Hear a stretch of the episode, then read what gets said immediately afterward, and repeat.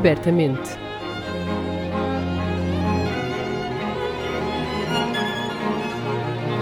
Um podcast da Orquestra Sem Fronteiras. Apresentado por Diogo Costa.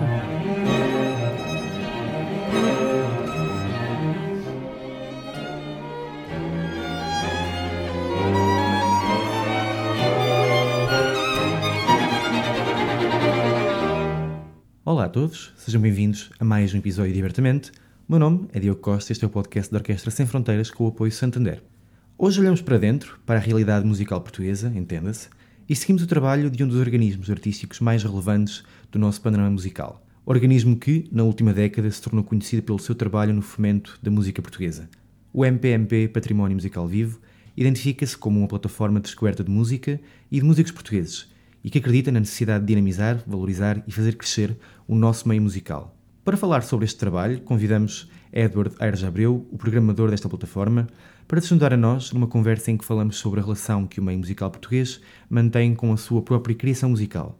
Edward Aires Abreu é compositor, licenciado em composição pela Escola Superior de Música de Lisboa e com um ano de Erasmus no Conservatório Nacional Superior de Música e Dança de Paris.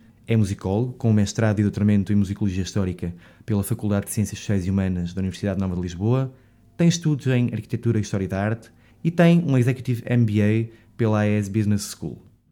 Olá, Edward. Olá, viva, muito boa tarde. O MPMP, do qual és membro fundador, tem mais de uma década de atividade ao serviço da música portuguesa. Começou com a revista Glosas, rapidamente passou à programação de concertos, publicações, etc. Hoje desdobra-se num sem número de iniciativas. O que é que levou à criação do, do MPMP? Havia alguma premissa inicial? Qual é que foi a, a ignição? Bom, antes de mais, muitos parabéns pelo projeto belíssimo que é este podcast uh, e muito obrigado pelo convite, é, uma prazer, Parece, é um grande prazer estar aqui presente. Um, e respondendo a essa pergunta, na verdade, o MPMP é resultado formal de uma série de iniciativas que eu e alguns colegas do Conservatório Nacional uh, estávamos a desenvolver, na altura éramos finalistas, e eram iniciativas sempre com vista a divulgar a música de compositores portugueses que nós descobrimos na biblioteca da, da escola ou que alguém, algum de nós partilhava e, e que eram sempre surpresas. No fundo, nós criamos o MPMP porque o MPMP não devia existir.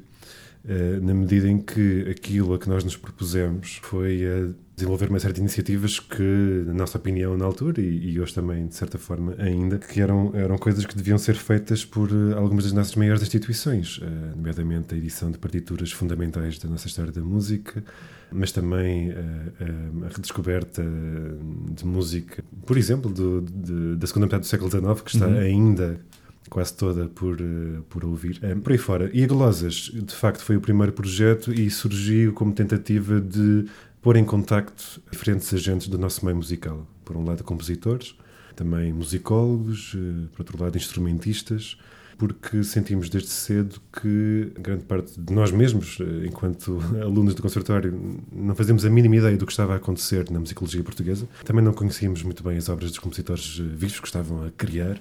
Uh, e vice-versa. E, portanto, a Glazas foi um pouco uma tentativa de, de, fomentar esse contacto. Achas, achas que a musicologia deve andar de mãos dadas com esta iniciativa de programação artística? Já na altura havia uma motivação grande do ponto de vista claro que sim, musicológico, não é? Mas eu acho que isto é algo que distingue bastante o MPMP. Eu, eu, eu acho que de uma forma ou de outra, a musicologia deve sempre Uh, servir a comunidade em que ela se insere e, e deve prestar-se sempre a, a, ao desenvolvimento de, de, trabalho criativo, no fundo, uh, com intérpretes.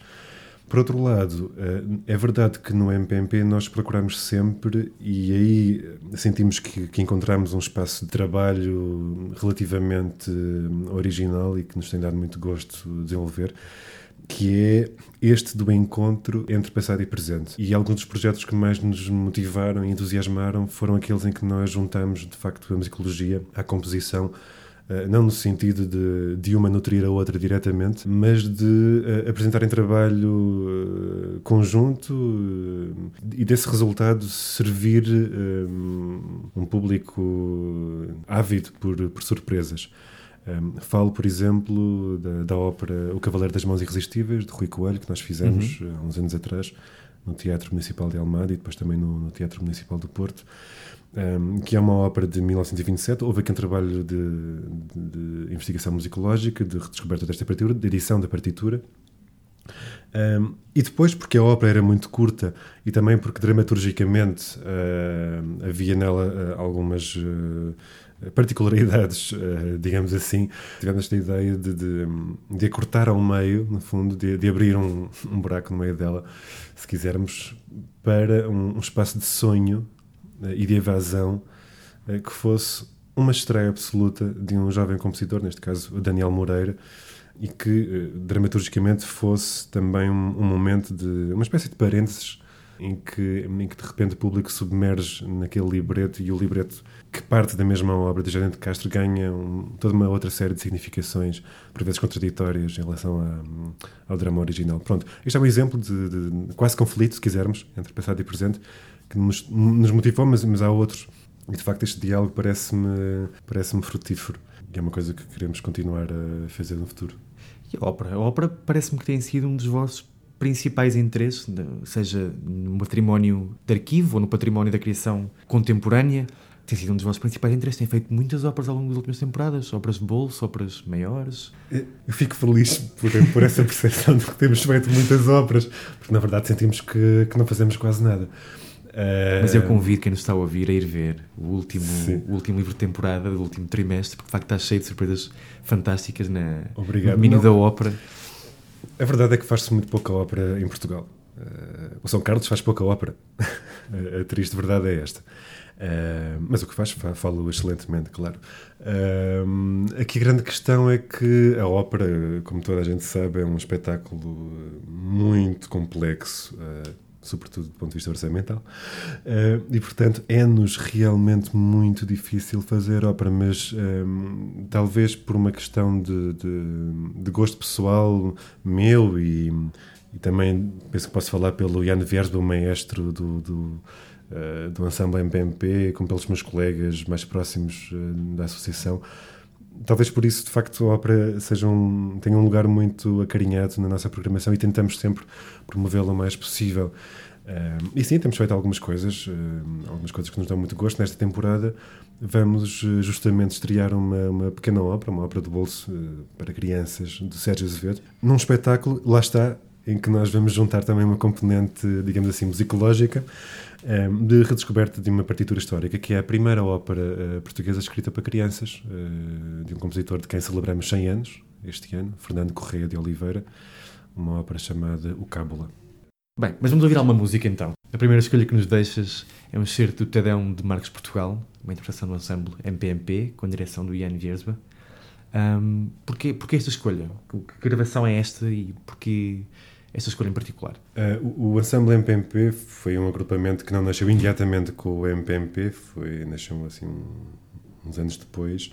E, e o, o, objetivo da sua criação foi justamente o de, o de procurar fazer música que não era ouvida há muito tempo e, e, que as instituições habituais não programam, por várias razões. E, e, temos tido a sorte, a grande felicidade de ir várias vezes ao longo dos últimos anos ao Festival de Música em São Roque. Uhum. São daqueles raros momentos, eh, aqueles poucos momentos em que nós conseguimos ter cor e orquestra reunidos para celebrar a música do nosso passado e do nosso presente. E, e esse é um dos concertos mais felizes eh, de que tenho memória, um concerto em que nós fizemos realmente o TEDEM do Marcos Portugal que é uma obra de referência e que é um compositor de referência cuja obra está ainda, maioritariamente, por uh, conhecer, por gravar, por redescobrir.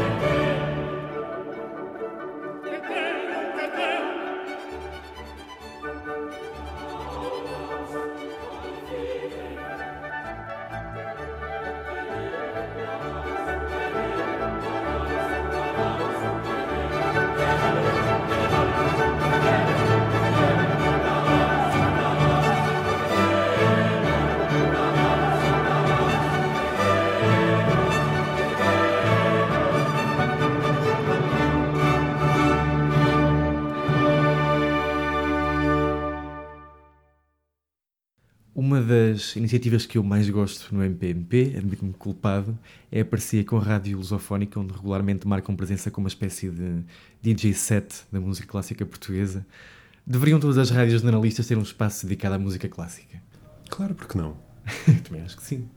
Acho que faz Aliás, sentido. eh, eu, eu acho que faz cada vez menos sentido impor barreiras e etiquetar as coisas dessa forma. E acho que nós todos caminhamos para, para um mundo sem, sem esse tipo de fronteiras. Qual é que é a premissa desta, desta presença na, na rádio lusofónica? Vão lá, leva-se uma hora de música à escolha do convidado? É é uma premissa estranhíssima, sobretudo para o nosso contexto, não é? O da dita música clássica, porque nós, nós estamos, nós, nós, compositores, musicólogos, instrumentistas, não estamos habituados a pensar na música clássica como passível de ser ouvida num café e, de certa forma, como um ruído de fundo, que é o que, por vezes, acaba por ser. Eh, Agora, de repente, lembrei-me de, de Menotti, ehm, do compositor eh, dos Estados Unidos, ehm, que, hum, que falando sobre hum, óperas hum, radiofónicas, que foi um género que ainda existe, mas já, já não teve importância, já não tem a importância que teve. Uh, se é que teve alguma. uh, ele dizia uma coisa muito engraçada: que não, não gostava nada de, de óperas radiofónicas porque lhes- lhe, lhe, lhe doía a ideia de imaginar as pessoas a ouvir ópera e a cortar as unhas uh, ou a comer spaghetti. uh, mas a, a, rádio era e continua a ser um, um, instrumento importantíssimo de, se quisermos, até combate social, de difusão de ideias. Mas hoje em dia, sobretudo, é, é, é mais um meio de, de, nos expormos e de, e de crescermos. E quando eu tenho proposto este desafio aos nossos colegas e a, e a mim próprio, ehm, de, de, de, ir lá à Lusofónica, que é um, um rádio café, é um café em primeiro lugar, no, no Farol de Santa Marta, em Cascais, de ir lá e de durante uma hora uh, pôr a passar música. Nós damos certo guião, mas damos muita liberdade de escolha.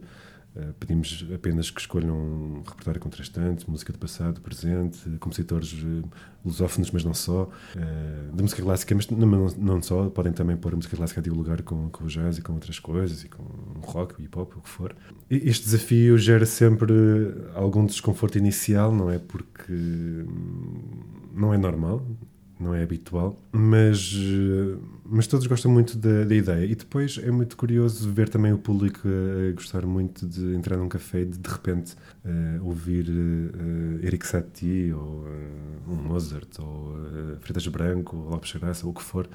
E, e, eu particularmente gosto muito dessas sinestesias inesperadas e relações inesperadas entre, entre um brownie e, e um acorde sétimo da dominante. Por esta não esperava eu ouvir hoje no nosso programa, mas obrigado, Bedord, por, estes, por esta frase fantástica.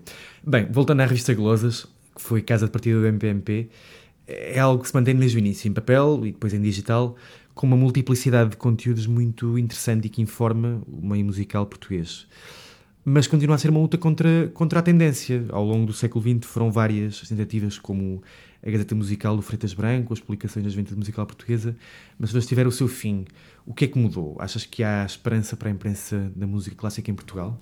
Hum, enquanto diretor da revista, é-me um pouco ingrato dizer que não há esperança. Eu não devia dizer isto, não posso dizer isso. Uh, não, mas agora fora de brincadeiras, uh, o nosso meio musical é muito pequenino, portanto não, não é possível uh, acreditar que, que há eh, do ponto de vista comercial, não é? espaço para termos, uh, como seria ideal, várias revistas de música clássica a fazer trabalho excepcional sobre música clássica, cotidianamente, uh, diariamente. Não, isso não, não, não, há espaço para isso, infelizmente, mas, mas há espaço para outro tipo de coisas e eu acho que nós temos de, de o encontrar. A revista Glosas é, em primeiro lugar, uma, uma revista dos associados do MPMP, que é matricialmente uma, uma associação, e, e depois propõe-se espaço de diálogo, como já disse, entre compositores, instrumentistas, musicólogos, e, e, e esse convite que a revista faz à comunidade é um convite que, é também ao mesmo tempo um combate tem de ser feito uh, por todos nós. Não é não é fácil editar uma revista assim porque de facto para além de não haver meio em alguns campos e em, alguns domínios não há também muita massa crítica, uh, ou pelo menos a massa crítica existe, mas está de alguma forma adormecida e é preciso estimulá-la. E nesse sentido, um, a revista é um, é um, é um, projeto em devir, está sempre em. A, revista, enquanto, enquanto ideal, nunca, nunca se atinge.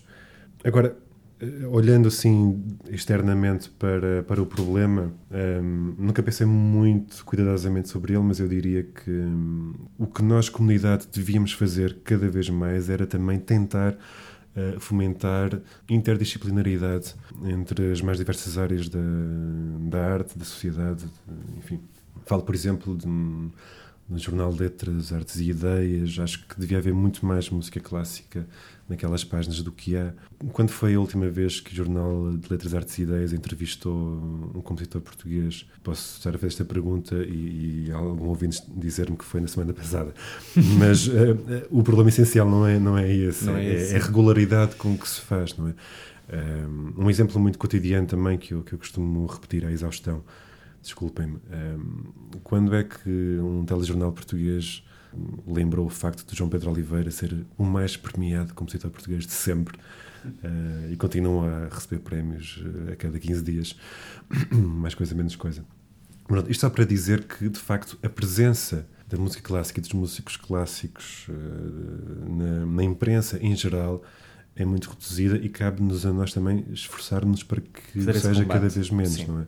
Pronto. A revista Glosas é uma pequena peça desse combate, que é uma peça que, que serve mais para consumo interno, digamos assim. Serve mais para nós próprios, enquanto meio nos pormos em contacto, do que para eh, pormos cá fora os nossos anseios, os nossos problemas e as nossas maravilhas, que são muitas. En- Enquanto consumo interno, por acaso, ia fazer aqui uma outra questão. E, e digo isto, atenção, não, não, a, não a vossa revista em particular, não a Glosas, mas vamos imaginar, um cenário hipotético, de facto há eh, 10 revistas em Portugal de especialidade, como a Glosas. Ahm, achas que estas revistas deviam ser, por exemplo, leitura, não diga de referência, porque também é complicado um ponto de vista dos currículos, mas ser leitura de referência no ensino secundário, universitário, no ensino artístico especializado? Não, as revistas não, não acho nada que, deve- que devessem ser leituras de referência, nem a Glosas, nem a Jornal de Letras, nem, nem o Y. O que eu acho que devia ser referencial e devia estar realmente integrado nos currículos de todas as escolas do país, e falo não apenas de- do ensino especializado em música, mas realmente de todo o ensino, ah, era court, a música clássica. E, e- e- a música ah, não clássica, mas a música histórica ah, de Portugal para mim não faz nenhum sentido, absolutamente nenhum, que num- numa aula de História hum, e Geografia de Portugal do, do nono ano, vamos supor, como exemplo, hum, o professor se dedique a explicar aos alunos a época de Dom João V e fale do convento, eh, do Palácio Convento de Mafra, do Aqueduto das Águas Livres, que explique hum, o contexto socioeconómico daquela época e que não mostre um bocadinho que seja da música de Carlos Seixas e que explique, atenção, naquela música também havia música, naquela, naquele tempo, perdão, também havia música em Portugal e aliás, não, para mim é inconcebível explicar arquitetura barroca sem explicar música barroca e vice-versa, portanto, uma coisa vai com a outra, ou devia ir e portanto, isto sim devia ser referencial, não é? Há um plano nacional de leitura, mas não há um plano nacional de escuta. Porquê? É uma excelente questão. Porquê que, porquê que nós temos de ler José Saramago no ensino secundário e não temos de ouvir Lopes Graça, por exemplo? E não, não seria preciso eh, haver uma disciplina de educação musical eh, para isto. Os professores de português, por exemplo, tinham de estar habilitados e tinha de haver materiais eh, discográficos eh, elucidativos o bastante para que pudessem, eh, a par eh, da poesia de Fernando Pessoa, por exemplo, vamos supor, mostrar também música que se fez sobre a poesia de Fernando Pessoa. Eh, isto são pequenos exemplos de, de coisas que deviam ser alteradas.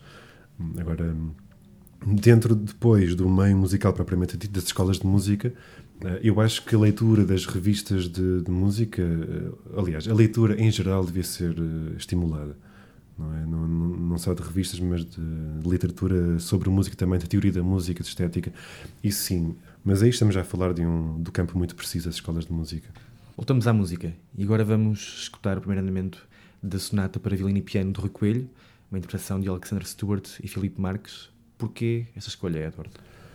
Eh, Eu trouxe esta peça porque eh, Rui Coelho hum, foi o compositor de capa da revista Glosas, eh, da primeira, e, e na altura hum, fazer esta capa foi também hum, chamar a atenção para, para um- uma figura particularmente controversa da história da música portuguesa, que hum, apesar de toda a polémicada que se desenvolveu em torno dela, hum, continuava e continua em larga medida até hoje eh, sem que nós possamos conhecer realmente sua, o seu legado. E esta obra que trago hoje, este excerto da, da sonata, é, é um, é um- é um exemplo interessantíssimo de, de uma partitura historicamente incontornável da música de câmara portuguesa do século XX. E, mais uma vez, é um daqueles pequenos projetos que nos deu imenso gosto fazer, apoiar e desenvolver.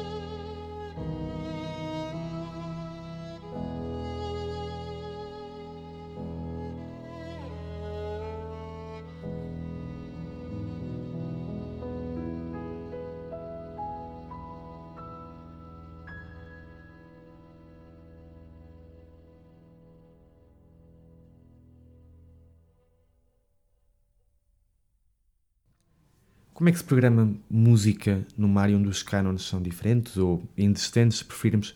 Digo isso por oposição ao chamado repertório de referência da música clássica, que é no fundo o mesmo formato de programação em todas as grandes salas de concerto. Programar música menos difundida é quase como entrar num parque de diversões onde tudo é permitido, não é? Sim, ainda bem.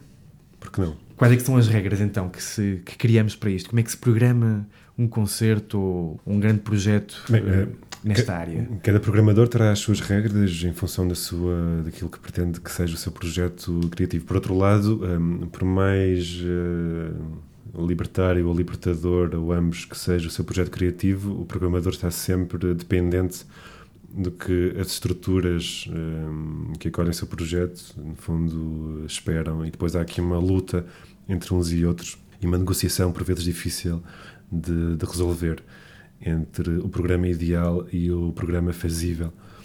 Eh, ou o programa ideal e o programa audível.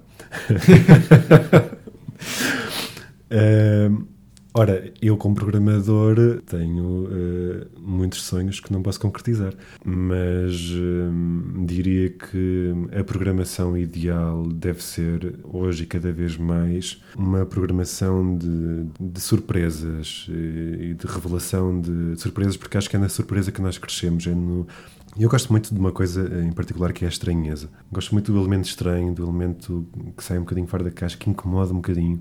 Por vezes pode até parecer eh, praticamente canónico, mas estar lá e naquele contexto específico eh, gera uma, uma pequena irregularidade que, que, que muito me apraz. Em termos muito práticos e, e olhando para o MPMP, cuja programação, na verdade, em muitos casos é desenhada a, a mais do que duas mãos, é, é continuadamente negociada entre o núcleo eh, duro, digamos assim, do, do MPMP e eh, neste contexto particular, muito do que fazemos está diretamente relacionado com os espaços em que apresentamos as obras. Aliás, um dos projetos que nós temos é, é o Proximidades, que é justamente um- um- uma série de pequenos concertos concebidos especific- especificamente para, para espaços eh, muito precisos, eh, em que nós encomendamos a um jovem compositor eh, obras criadas de propósito para aquele dia e para aquele lugar, seja por razões acústicas, históricas ou outras, simbólicas ou outras. E, e- e acho que é bom também eh, instigar o ouvinte a confrontar o canon com, com o não canon. Acho, acho muito interessante uma programação que ofereça ao ouvinte eh, uma obra conhecida ou de, ou de um compositor eh, plenamente integrado nas ditas histórias da música eh, oficiais e um compositor completamente desconhecido ou, ou- uma obra eh, raramente escutada. Acho, acho isso particularmente instigante. Como ouvinte também. Então, olha, para acabar e por falar em encomendas, olhamos para a música do passado com alguma clarividência e distância saudável já, mas a música de hoje é uma roda que não para de girar e que é composta de tantas iniciativas e expressões diferentes.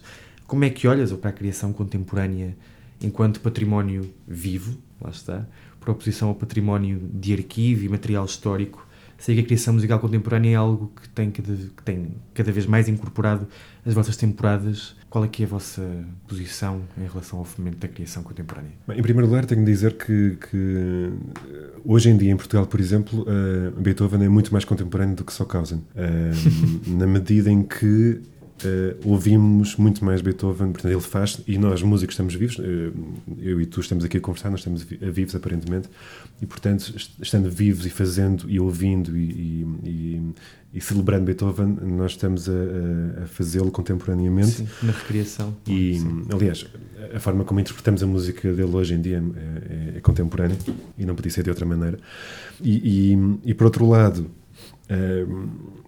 para além de- de- de- deste, deste espírito crítico, eh, gosto que no MPMP tenhamos sempre também eh, espaço para trazer as vozes dos compositores ativos eh, por- eh, na, na- nossa contemporaneidade, porque são os nossos criadores e porque os criadores são quem mais, neste contexto, à partida, e pelo menos teoricamente, nos pode, mais nos pode, podem eh, surpreender. Eu já falei aqui um bocadinho disso, mas hum, quando, quando fazemos música contemporânea, interessa-nos sobretudo que, que esta contemporaneidade discuta, eh, problematize eh, a nossa vida atual. que seja uma arte que, que inquiete e que no diálogo que enceta com a música do passado, ou dita do passado, que seja uma arte que, que nos traga momentos refrescantes. Mas de facto, essa pergunta é muito curiosa. Não sei, não sei como responder de forma hum, convincente, mas hum, a, a, mim, particularmente, se calhar é, é, é, também defeito meu, não é? Como tive formação em composição e depois em musicologia, para mim custa muito separar as coisas e, e, e, sobretudo, eu não consigo encontrar vantagem em separá-las, pelo contrário, é no diálogo entre todas estas áreas e é na celebração de, de, daquilo que se faz na nossa contemporaneidade, seja ela um, resultado da musicologia ou da, composição, do lado mais criativo, se quisermos, do nosso meio musical. É nesse diálogo, é, é, é nesse confronto que, que se, se, descobrem as melhores coisas, eh, as melhores surpresas, as melhores revelações estão aí. É realmente uma coisa que nos entusiasma, que nos eh, persegue e que nós perseguimos. Despedimos-nos com o primeiro poema Sem Nome, obra de Hugo Ribeiro, cantada pelo ensemble MPMP. Edward, palavras finais antes de nos irmos embora. Bom, muito obrigado, foi um prazer estar aqui um, e desejo-vos os maiores sucessos para o futuro. Uh, acho que um, há muito, muito caminho pela frente. Um, tudo aquilo que o MPMP faz, na verdade, deve ser feito por todos nós e por todas as instituições. E falta-nos muito, muito, muito, muito ainda para, para conhecer a nossa própria história da música, uh, o que é essa surpreendente. Edward, obrigado e até à próxima. Até breve, obrigado.